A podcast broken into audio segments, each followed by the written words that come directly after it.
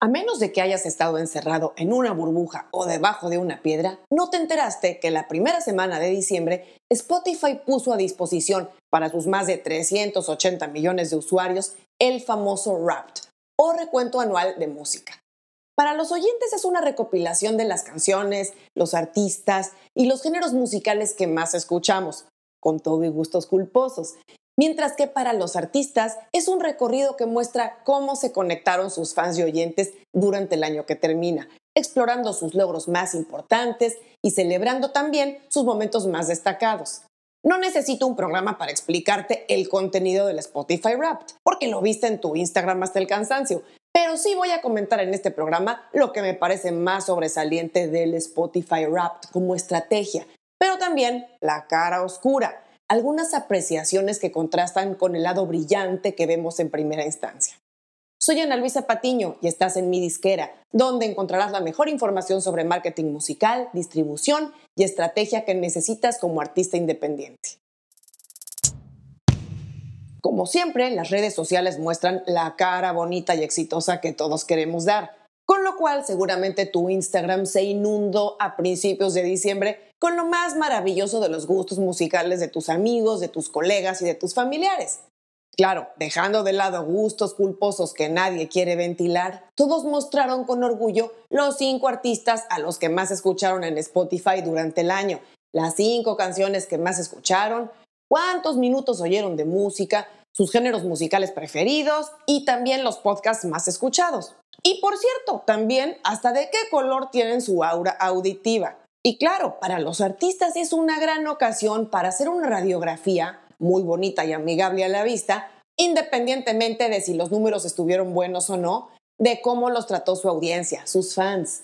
Así es que dejando de lado esto que seguramente ya sabes y conoces, en el programa de hoy voy a comentar en primer lugar un par de puntos muy destacables y positivos de esta campaña anual del Wrapped de Spotify.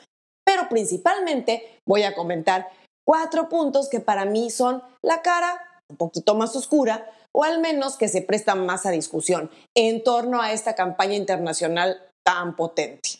Dicho eso, arrancamos con los pros, con los factores positivos que para mí son los más relevantes del Wrapped. Comencemos diciendo que el Spotify Wrapped es una gran herramienta de marketing.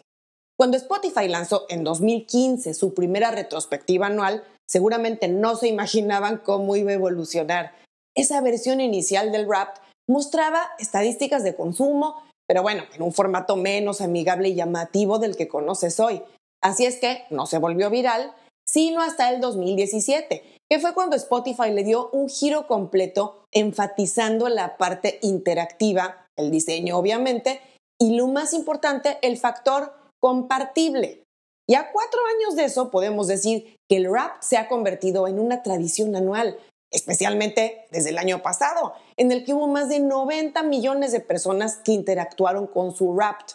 Con esto, Spotify cuenta con un doble ejército de promotores para viralizar esta campaña. Por un lado, los usuarios y oyentes regulares que comparten efusivamente en sus redes sociales su año en la música, y por otro lado, los artistas, quienes encuentran en el rap una poderosa pieza de contenido para gritar a los cuatro vientos lo bien que les fue en el año, y si no les fue tan bien como quisieran, siempre habrá una cara amable que el rap hábilmente les ayuda a mostrar. Y el otro factor positivo que quiero destacar del rap de Spotify es que impulsa el consumo de música en una temporada en la que el consumo de música tiende a ir más bien en descenso. Tradicionalmente en la industria, diciembre siempre ha sido visto como un periodo bajito, salvo por la música navideña y de fiestas, claro. Pero gracias al Spotify Rap y en general a los nuevos hábitos del streaming, el consumo de música tiene un nuevo empujón en el cierre de año. Spotify había declarado que con el rap del año pasado tuvieron un aumento de 21% en la descarga de la app durante la primera semana de diciembre, que es justamente cuando sale el rap. Y acabaron cerrando el año con lo que fue su mejor trimestre en consumo durante 2020. Así es que para este año no nos esperamos resultados sino superiores a los del año pasado. Y esto beneficia, claro, no solo a Spotify, sino en general a la industria, empezando por los artistas. Y ahora vamos con la cara menos luminosa o más bien oscura del rap de Spotify. Ojo, no quiero ser negativa ni parecer que encuentro el pelo en la sopa todo. Simplemente quiero poner en la mesa cuatro aspectos que encuentro cuestionables o al menos un buen material de discusión.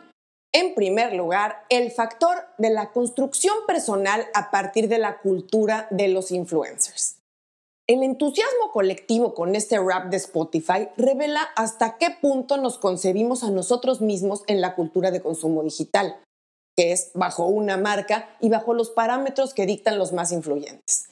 Cuando celebridades del Internet publican en rap, la práctica se pone aún más rápido de moda. Y es que el rap de Spotify es solo un ejemplo de cómo los hábitos de los influencers, desde lo que publican hasta cómo lo publican, se convierte en una guía para todos los que usan el Internet y las apps, independientemente de a quién sigas en las redes sociales. Y es que lo que hacen los influencers se llega a convertir en nuestra forma de entender la vida en línea y la forma en la que comenzamos, como gente común y corriente, a reconstruir nuestra noción de nuestra propia persona. Por ejemplo, leí en Twitter a un chico de 22 años que decía que le encantaba ver los raps de Spotify de otras personas, porque en comparación lo hacían sentirse más indie, y esto nos habla de cómo este chico instintivamente está curando su marca personal en base a rechazar la influencia predominante. Al contrario, habrá mucha gente que buscará las referencias incluidas en los raps de personas a las que considera dignas de seguir para moldear así sus gustos y personalidades. ¿Crees que haya habido gente este año que no compartió su rap porque no estaba exactamente orgullosa de mostrarlo? Pero muy probablemente trabajarán durante el próximo año para poder mostrar entonces sí el próximo diciembre una cara que se pueda compartir públicamente, ¿no? Y muy relacionado con todo esto, vamos al segundo punto que quiero comentar, cómo inciden los algoritmos en nuestra construcción personal. Los usuarios de Spotify y de las apps y servicios de contenido digital en general comprendemos cada vez más que la forma en la que usamos una aplicación va a influir en el tipo de contenido que vemos. Y por supuesto, pues uno acaba viendo, escuchando o leyendo lo que los algoritmos le van mostrando. Digamos que los algoritmos contribuyen en gran medida a crearnos una construcción digital que no es precisamente quienes somos en esencia, sino una extensión de nosotros mismos. Bueno, ya me puse un poco filosófica con esto. Al punto que voy es que esto de los algoritmos, no solo en Spotify, sino en Netflix, en YouTube y en todos los servicios y apps que usamos, nos llevan a consumir cierto tipo de contenido que a gran escala nos va a llevar a construir una percepción de nosotros mismos a través de esos fragmentos que nos dan. Y lo hacemos en nombre de crear una marca propia. Algo como el rap de Spotify nos brinda una pieza más para compartir y agregar a nuestra personalidad. Por ejemplo, el rap en las redes sociales puede posicionar a una persona en un nicho particular, indie, punk, urbano, etc. Si los géneros musicales son más oscuros, entonces esa persona puede moverse hacia hipernichos y así desmarcarse de donde no se siente parte. Como tercer punto a analizar con lupa es el tema de la privacidad y el uso que se le da a nuestra información personal en Spotify. Cuando uno se registra en Spotify, uno debe dar su email, su nombre, su fecha de nacimiento y sexo, donde por cierto ya existe el no binario, y bueno, además Spotify, aunque no lo pida, detecta en qué ciudad y país te estás registrando. En muchos artículos, blogs e incluso charlas de Clubhouse en las que he estado, se maneja que Spotify, tal como sucede con YouTube, Netflix, Amazon y demás apps, va guardando tanta data de los usuarios que se van formando perfiles súper específicos de cada uno de nosotros, incluyendo no solo la data que les diste, sino cosas más específicas como nivel de educación, etnicidad, situación familiar, clase social y hasta preferencia sexual. Esto va siendo más y más fácil saberlo a partir de lo que consumes, porque si, por ejemplo, escuchas un podcast sobre temas del colectivo LGBTIQ y tienes ciertas preferencias de artistas musicales y a la vez la música que oyes cae en ciertos moods, pues te van categorizando. Yo soy lo que estás pensando y no pienso meterme en camisa de once varas ni en discusiones profundas sobre este tema en el programa de hoy, porque además no es mi especialidad. Pero sí digo que los académicos y estudiosos de estos temas han demostrado cómo la entrega de contenido algorítmico en servicios como Spotify, YouTube y demás va relacionado con estas categorizaciones que se hacen de cada uno de nosotros. Y como punto final a señalar, y que va directamente relacionado con lo que comenté en el punto anterior, es cómo al caer cada uno de nosotros en esos perfiles de gusto que crean las apps, y en este caso Spotify, se nos entrega el contenido empaquetado de cierta forma. Y esta forma no es siempre la que nos gusta a todos. Por ejemplo, a mí me parece que visualmente el rap es súper lindo y llamativo. El diseño y el contenido muestran, al menos eso se ve como primera intención, hacer sentir a cada usuario especial y único. Y la mayoría podrán identificarse con lo que ahí se incluye. Sin embargo, no solo el contenido, sino también el tipo de lenguaje y las referencias no son precisamente lo que nos habla a todos. Vamos a tomar el caso del año pasado, que hubo algunas quejas de usuarios por ciertas referencias y frases que su rap tenía.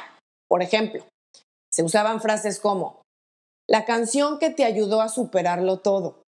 O en otra canción ponían, siéntete libre de mostrárselo a tu ex. Y en otra canción decía, quien estaba a tu lado además de tus plantas de interior. Y aunque de entrada parecen comentarios simpáticos e inocentes, a alguien que había pasado momentos duros en el año y que se había refugiado en ciertas canciones, le cayó como gancho al hígado que Spotify le pusiera esas frases.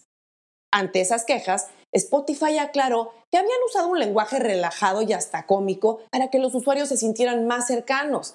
Y estoy segura que nunca hubo otras intenciones, pero con más sensibilidad este año hicieron ajustes en esos detalles aunque incluyeron alguna frase como, aunque no hayas sido capaz de mantener todas tus plantas con vida, tienes muchas cosas de las que enorgullecerte. Bueno, se nota que están haciendo intentos cada vez más aterrizados por acercarse culturalmente más y más a la gente. Pero bueno, estamos claros que habiendo tal diversidad en todo sentido alrededor del mundo, no podrá haber nunca una app, servicio o producto que nos hable a todos exactamente como quisiéramos oírlo. Estamos en la época de la personalización de los productos, pero no hemos llegado a tales grados. En fin, ya me extendí demasiado. Cerrando esta discusión del tema, porque no tiene fin, para terminar quiero decir que como herramienta de marketing, el rap de Spotify es la manera en la que logran que los usuarios del servicio se conviertan en su ejército de promotores es excepcional. Y como todo en la vida, hay que analizar siempre las dos caras de la moneda para, por un lado, aprovechar las ventajas que nos brinda un servicio como Spotify y por el otro, pues no cegarse a cuestionar y ver siempre un poquitito más allá.